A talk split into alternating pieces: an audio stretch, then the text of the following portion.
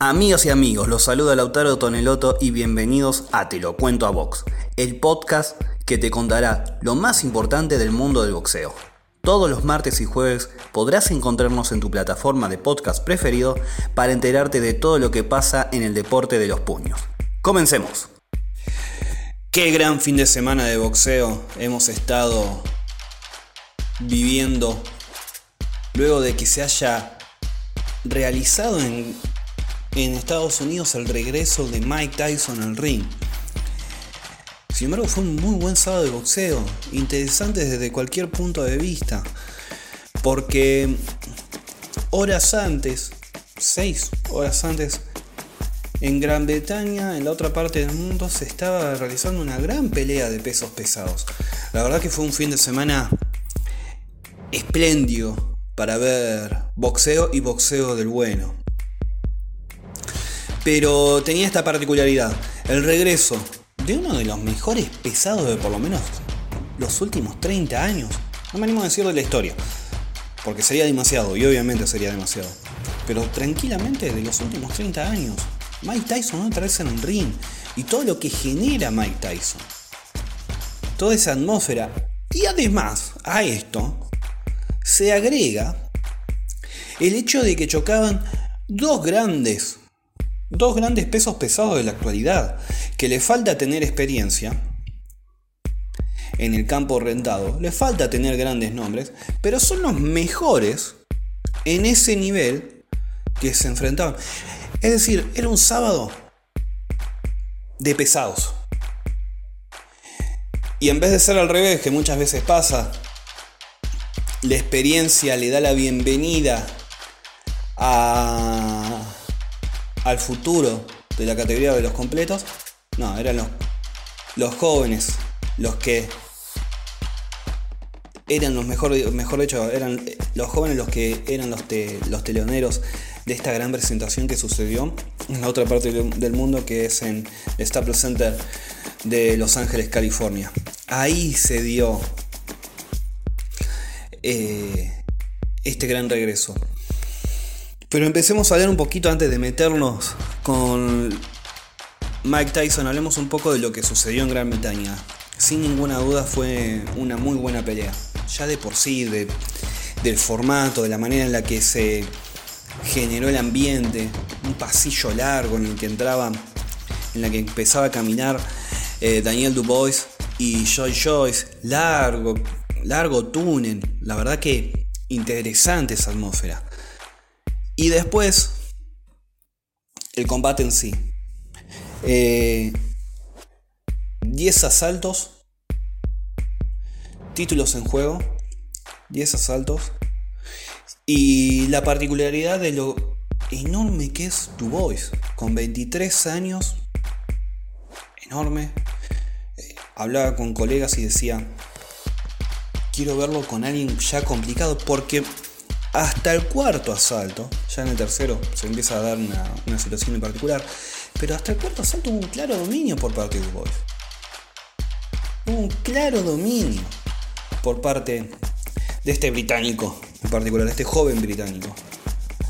Es enorme, alto, tiene muy buena técnica, no es un alto tosco eh, y con potencia, al estilo Wilder o alto medio tosco, como me, a veces me da la sensación que es Dillian White o eh, Parker. No, es un boxeador alto, con agilidad, movilidad, buena técnica. La gran duda en ambos, obviamente, es si aguanta o no eh, la pegada de un rival. ¿Cuánto aguanta? Es verdad que en los pesos pesados todos pegan. Esa tiene, tiene esta particularidad los pesados. Sin embargo, bueno, ¿cuánto aguanta? Eh, un boxeador de estos. Y había un claro dominio hasta el cuarto asalto por parte de Dubois.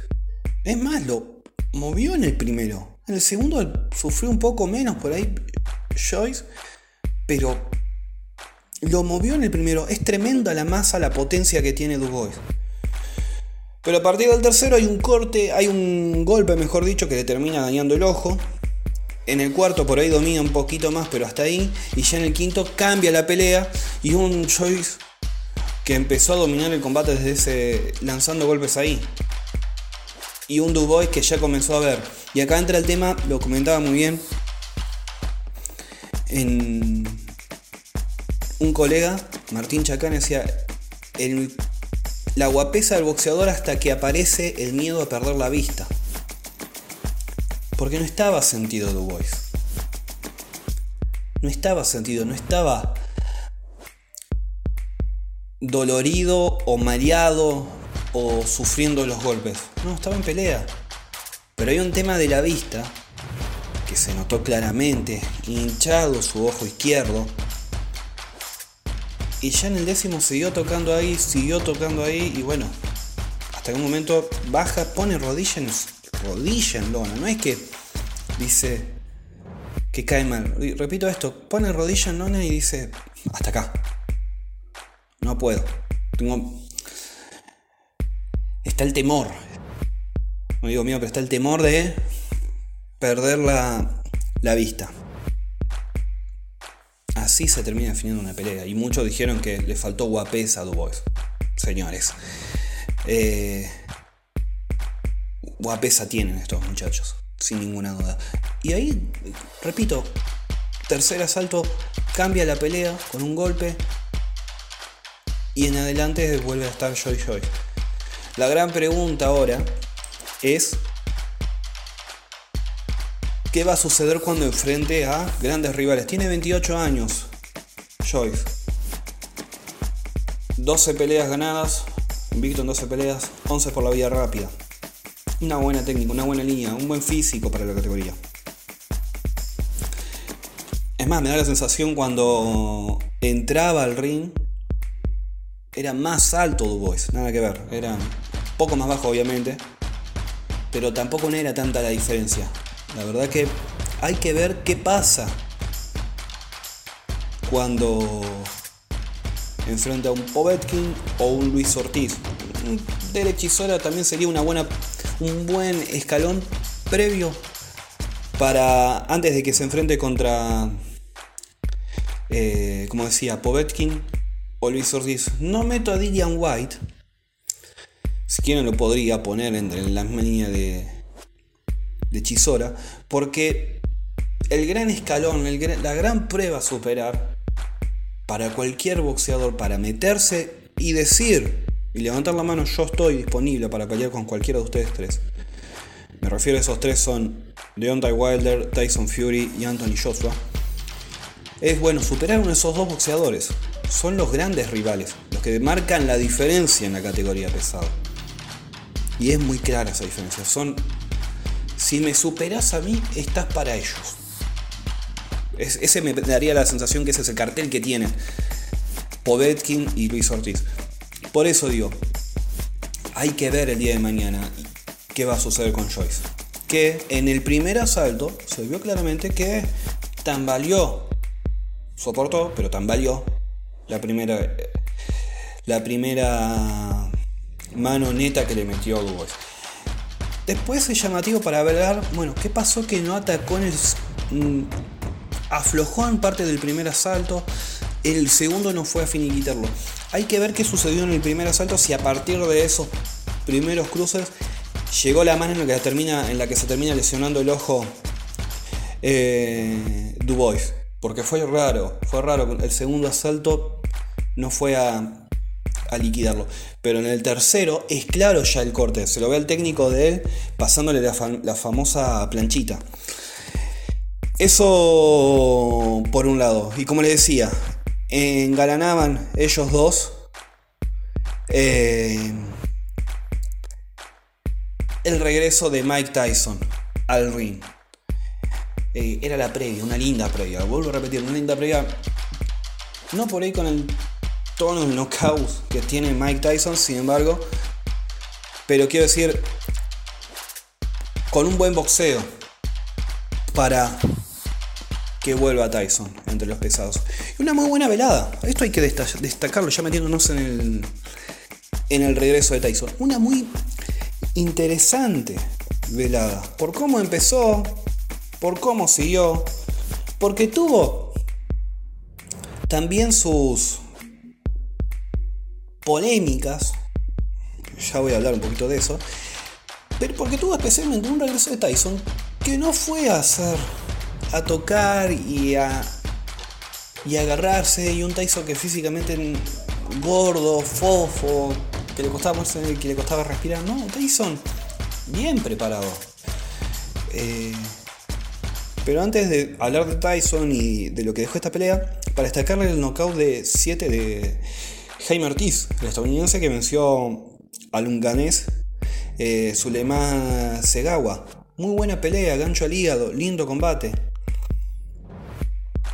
Después venció, ganó Badushak frente a Blake McKernan por decisión unánime y llega la pelea de Jake Paul y Nate Robinson, donde gana el youtuber por nocaut 2. Y ahí aparece Mike Tyson. Y, y la atmósfera que genera Mike Tyson. Eso es lo interesante. Para aquellos que no vivieron a Tyson, que no lo pudimos ver como yo, que tengo 27 años, era interesante. Las redes, ni hablar que las redes sociales estaban revueltas por el regreso de Tyson. Así sea exhibición. Así sea exhibición. Era interesante porque era en su momento, en su momento de esplendor, fue un fenómeno importante para el boxeo. Para los pesos pesados ni hablar, porque con 20 años se consagraba campeón del mundo, porque había llegado a su coronación ganando a todos por nocaut. Salvo uno que le estiró la pelea y sufrió, que no tengo el nombre. Salvo un peleador. El resto a todos les ganó con suerte, si se les tiró mucho en el tercer asalto. Digamos, era un round en algunos combates. A lo que voy es a lo siguiente. Eh, era el regreso de una de las grandes, grandes leyendas que tiene el boxeo. Y por todo lo que genera atrás. Todo lo que genera atrás Tyson. Por ejemplo, que tenga esa cuota polémica que la tuvo en su momento con los excesos de adicciones, y todo eso. La tuvo también. Uno fue el, el que esté cantando, el polémico Snoop Dogg. Se sabe muy bien la historia de Snoop Dogg. Eh, rapero, pandillero, que amenaza, cantando y fumando en medio de, su presentación. Todo, todo un detalle. La polémica estaba en eso. El molestar, el meter el dedo en la oreja y decir, mirá, Mirá lo que hago. Estaba eso. Y después también está esa cuota polémica de Jake Paul y la pelea de, contra el ex NBA Nate Robinson. Esto especialmente para el fanático purista del boxeo. Genera eso. Genera ese, dedo en la llaga que molesta. Porque peleaba un youtuber contra un ex NBA no hay que dejar de, entender esto. Y se entiende por el lado, del lado de, Tyson y los que arman la cartelera, la organización, que bueno, estamos haciendo esto. Lo llamativo es que el Consejo Mundial de Boxeo le esté dando una medalla a Jake Paul y a Nate Robinson. ¿Qué hicieron para merecer una medalla? Porque acá hay un detalle muy importante. Jake Paul, si tomamos como profesional el primer combate que hizo, tomamos como profesional, bien, ¿Qué hizo Nate Robinson? Esto es. A un purista, y acá me invento otros puristas, como que duele. Pero ahí está la cuota de polémica y ahí está lo inteligente por parte de, de Tyson, de vender un combo, de vender un show que puede servir. Pero ahí también tiene que estar la mano de alguien como un organismo importante, en todo caso, dar un paso al costado y, dar un cinturón como se lo dio a Roy Jones Jr. y a Mike Tyson. Y hablando del combate, que terminó en empate y se sabe muy bien que el reglamento iba a decir, van a terminar en empate los dos, nadie va a estar festejando. Ocho saltos muy buenos, eh, atractivos. Mira, lo hablé el último jueves, cuando lo comparaba con Maradona, justo había pasado el fallecimiento, eh, la muerte de Diego Maradona. Lo hablaba con los colegas. Era como ver cuando Diego Armando Maradona organizaba el famoso showball entre Argentina y Brasil, con leyendas de los dos lados, y era ver eso. Ver algún caño, algún lujo por parte de, de Maradona, algún talento que todavía seguía dando vuelta. Lo mismo pasó con Tyson frente a Roy Jones Jr. Lamentablemente a Roy Jones Jr. no se le vio nada. Sufrió la pelea, agarró, trabó, digamos, no la pasó mal, soportó. Estaba bien físicamente y es demasiado eso, ya para un peleador de su edad.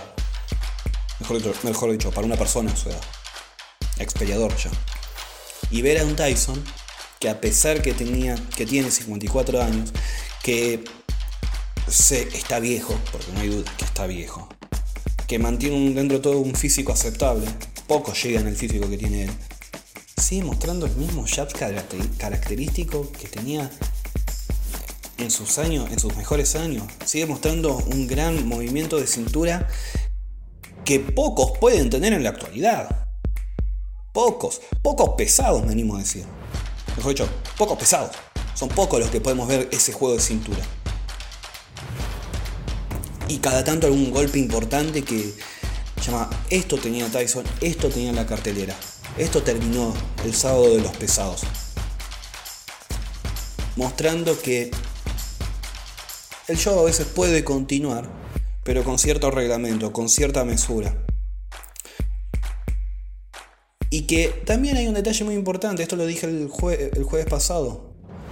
Tyson es aquel deportista que se tuvo que retirar tarde porque lamentablemente la edad se lo dice.